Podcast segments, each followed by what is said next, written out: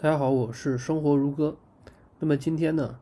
我来跟大家聊一聊这个最近的市场的分析。然后呢，呃，最后呢，给大家给大家一些建议啊，或者说是提醒吧。然后呢，这篇文章呢，其实已经发在我的公众号了。如果有需要原文的呢，可以去我的公众号上去找这篇文章。然后我们开始今天的分析。那么首先，现在的市场呢，第一个是抱团。那么抱团意思呢，就是说绝大部分这个新这个发行的这些基金筹从这个我们普通人手上发筹集过来的这些资金啊，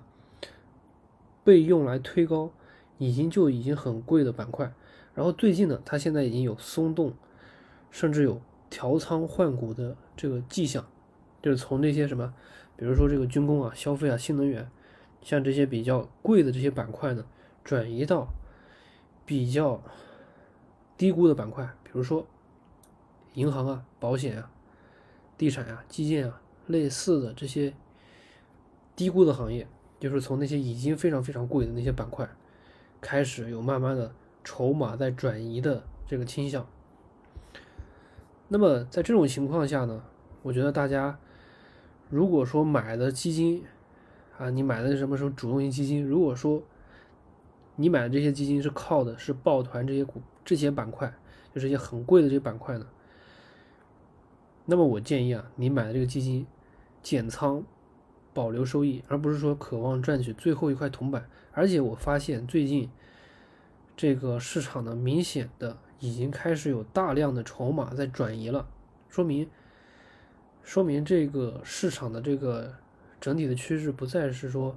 一直往某一个很贵的板块在进进资金，而是说开始有嗯从高估板块向低估板块转移筹码的这样一种倾向。这是第一个分析。第二个呢，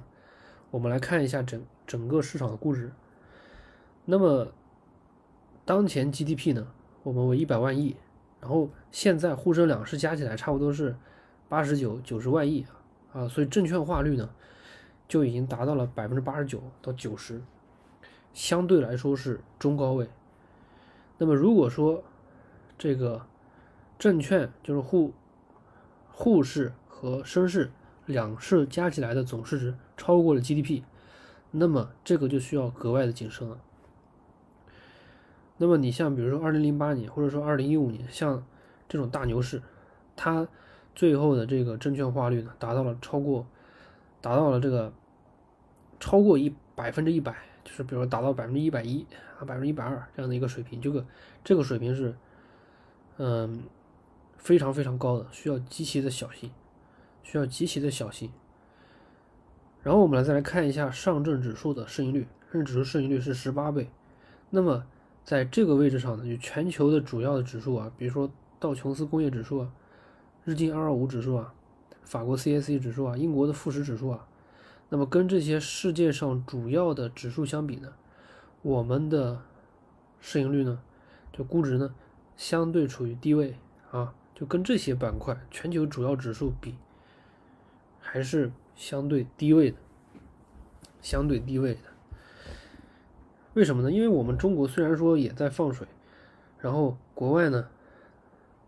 国外的放水的速度和力度比我们大得多，你看美国一一放就放几万亿、几万亿，对吧？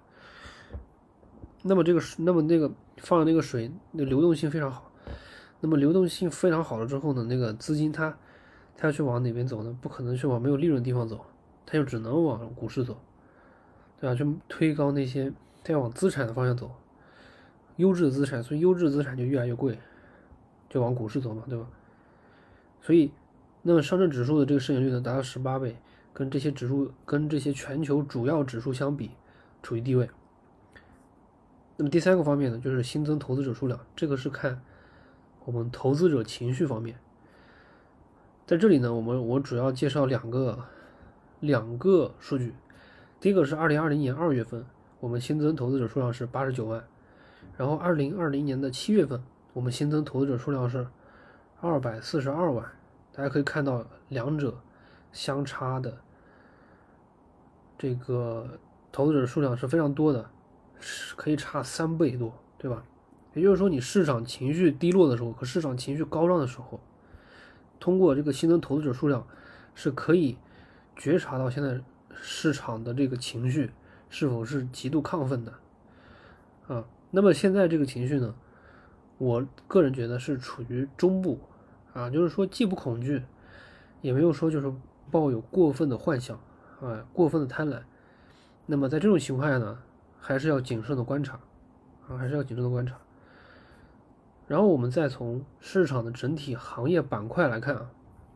刚才已经讲过了，就是资金啊不断的在高位涌入个别板块，现在的情况呢，呃，已经开始有略微的转变啊，就是开始有筹码松动，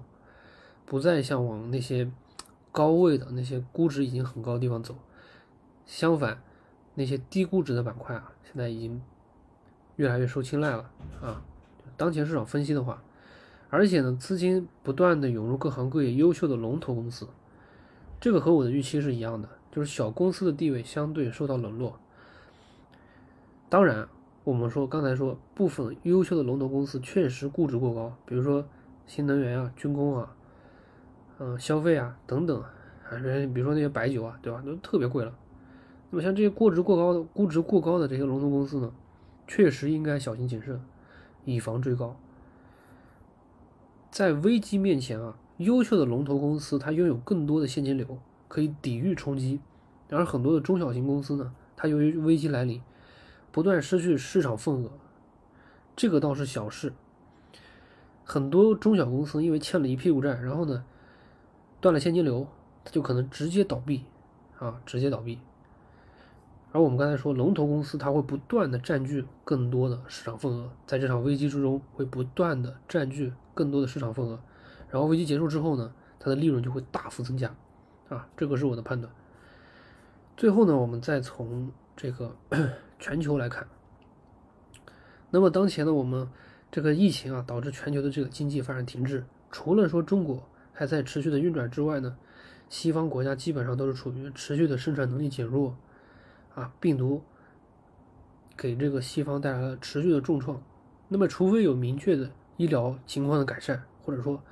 开始大规模的管制、实质性的管制，啊，如果说可以做到这些，可能会出现啊，全球的这个疫情会大规模的好转，生产能力会不断的改善。但是这个呢，其实相对于西方民主国家来说，几乎没有可能。病毒它只会越来越猖狂，所以在这当前的这个情况呢，当前的这个时候，全球的投资的钱都会不断的涌入中国，中国将会成为全球最好的投资的场所，所以这个也就导致我们不能单纯的从估值来看问题，估值它是历史总结，在当前的实际情况下呢，我们不持有资产，资产是什么呢？比如说大家买买那些房子，对吧？这是资产。然后股票优秀公司的股权，它也是资产，啊，也是资产。那么现在中央把这个房地产的这个钱掐断了，对吧？那么钱进不了房市了。本来说按照这个过去的经验，对吧？如果说危机来临的时候，房市大家都去买房子，房市它会房价肯定还会再翻一番。但是现在情况是中央知道房地产泡沫实在是太高了，所以说。他就让这个钱呢不不能再流入到这个房地产市场，那么这个钱你看看，它只能往哪流？它只能往股市流，所以优秀的龙头公司它就会不断的上涨。所以呢，在这种情况下，在大家都在就各国都在放水的情况下，如果说你不持有资产，将是一个重大的损失，重大的损失。你有了资产，才能保障你的这个保障你的这个财富啊不受。不是那个，就是缩水，不是缩水。所以，如果说你不持有资产的话，在这种情况下，就是非常危险的事情。而且呢，最近我们金融开放的力度越来越大，所以我们的资金其实是不缺的。啊，外资进来的钱它会越来越多。所以，你像外外面的这些钱进来之后，大量的优秀资金进来之后，它只会往中国最优秀的公司流，比如说上证五零啊，沪深三百。全国最优秀的三百家、五十家公司，所以钱会不断的往这些公司流。那么龙头公司的估值呢，它就会进一步的提高。所以我觉得，如果说你看的那个啊，你会发现这个龙头公司啊，它越来越贵，对吧？越来越贵，而且估值呢也确实越来越高。那么在这种情况下，如果说你估值，如果说你这个本身就持有的，那我觉得你不用担心啊，对吧？它很可能还会继续上涨。但是说，如果说你是把它当做一个嗯投资的话，那你那我不太建议啊，不太建议去买那么贵的东西。你可以去买那个低估板块的优质公司嘛，对吧？所以龙头公司的估值进一步提高，之后我觉得这是很正常的，因为资金它只能去这些地方，去小公司它根本这么多钱它是不够的，它是不足以去进去的。那么上面呢四次四点分析，我觉得就已经给大家分析完当前的市场的整体情况。那么最后呢，我们来说一说提醒和建议。第一个，对于大家一直关心的指数基金问题啊，我觉得说。你买的什么上证五零啊、沪深三百，我觉得都是可以继续定投的，继续持有的，我觉得这些都都没问题啊。对于你手上已经持有的这个指数基金啊，如果说你的心态是想要落袋为安，那么呢，如果说你心态就啊，你你担心它那个啊，对吧？现在估值那么高了，对吧？你内心还感到害怕，那么呢，这个时候你就按照你自己的内心去做。但是我的建议呢，你可以继续持有。建议呢，你就自己自己决策了，啊，这个决策的权利呢，在你自己手上啊。我的建议是持有。那么第二个呢，就是说对于一些个别高估值的板块，比如说，比如说这个新能源、消费啊、军工啊里面有很多很贵的公司，那么你就不要买这些公司，那么套牢的可能性会非常非常高。第三个呢，就是大家现在可以去布局未来。持续向好的行业，找到优秀的公司，在他们估值便宜的时候买，啊，现在其实有不少优秀的公司，它的估值还是很便宜的，可以做长期的布局，比如说银行啊、保险啊、地产啊、基础建设啊，听好了，这个是做长期的布局啊，长期的布局。最后一点，第四点就是说，你买了那些热点板块的什么？主动型基金，那么我的建议呢，就是说，我觉得建议呢，你就逐步卖出。为什么呢？因为它估值特别高了，你拿在手上的这个风险非常高，它可能净值会不断的缩水。那么在这种情况下，你还不如落袋为安呢，对不对？你的那个估值都特别高了，所以你拿在手上，你也不，你睡觉也不安心，对不对？所以这种情况下呢，我的建议呢，就是说你逐步的卖出，当然。决策还是得你自己决策。好了，那么今天的分析呢，咱们就讲到这里，咱们下期再见。